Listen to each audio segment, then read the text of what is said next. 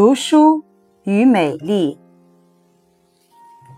我有一位朋友叫庄信正，是位著名的翻译家、学者。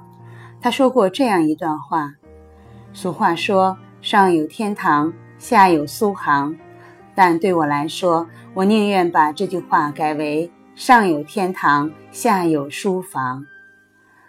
他说，在年少时，他就想到，反正谁也不知道天堂是什么样子，不如就把它想象成一间书房。我读到这些话时，被他的纯真，以及与我不谋而合的价值观会心的笑了。我心里对这位忘年友人涌出一股深深的感激，因为在这个价值观更加多元的年代，我的生活仍是独自写作与读书。有时面对周围忙得昏天黑地，不读书却也十分充实的人。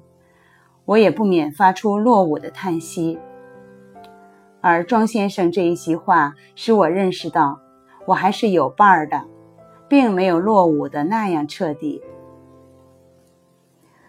在易卜生的《培尔金特》中，有个叫索尔威格的少女。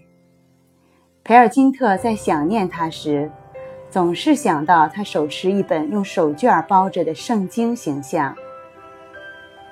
在米兰昆德拉的《不能承受的生命之轻》中，特蕾莎留给托马斯的印象是他手里拿着一本《安娜·卡列尼娜》。这两位女性之所以在男主人公培尔金特和托马斯心里获得了特殊的位置，是因为他们的书所赋予他们的一层象征意义。我的理解便是，读书使他们产生了一种情调，这情调是独立于他们物质形象之外而存在的美丽。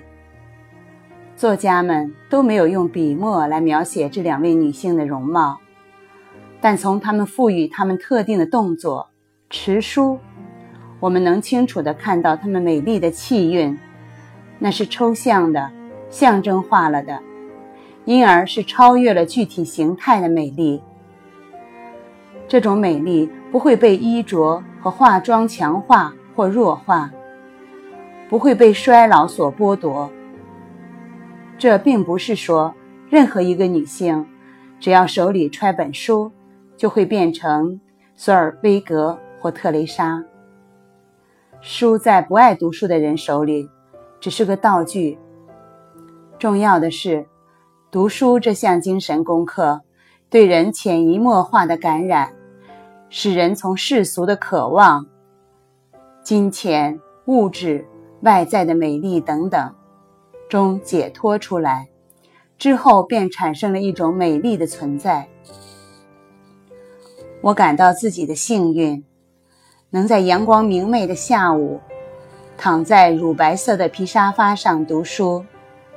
能在读到绝妙的句子时，一蹦而起，在橡木地板上踱步。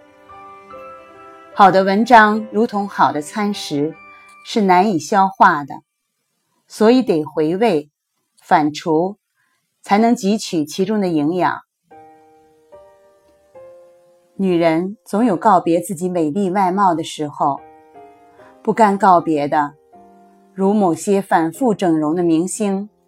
就成了滑稽的角色。随着时光推移，滑稽没有了，成了人定胜天的当代美容技艺的实验的残局。一个绝望的要超越自然局限的丑角。这个例证或许给了我们一点启示：漂亮和美丽是两回事。一双不漂亮的眼睛。可以有明丽的眼神，一副不完美的身躯可以有好看的仪态，这都在于个人灵魂的丰富和坦荡。美化灵魂或许有不少途径，但我想，阅读是其中最易实现的，不昂贵，也不需要求助他人的捷径。